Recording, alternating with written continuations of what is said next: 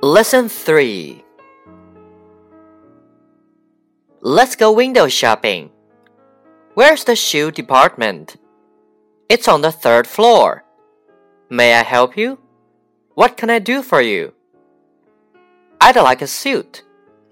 I'm looking for a red bag. I'm just looking. How much is this? How much does this cost? That's expensive. That's cheap. Do you have anything cheaper? Do you have change for a hundred? Do you have this shirt in a smaller size? May I try it on? Do you have this sweater in red? What size do you wear? Small, medium, large, extra large. It's too small for me. It's long.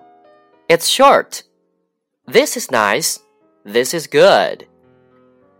I'll take this one. I'd like this one. Would you give me a discount? It's on sale. It's 20% off. Please wrap it for me.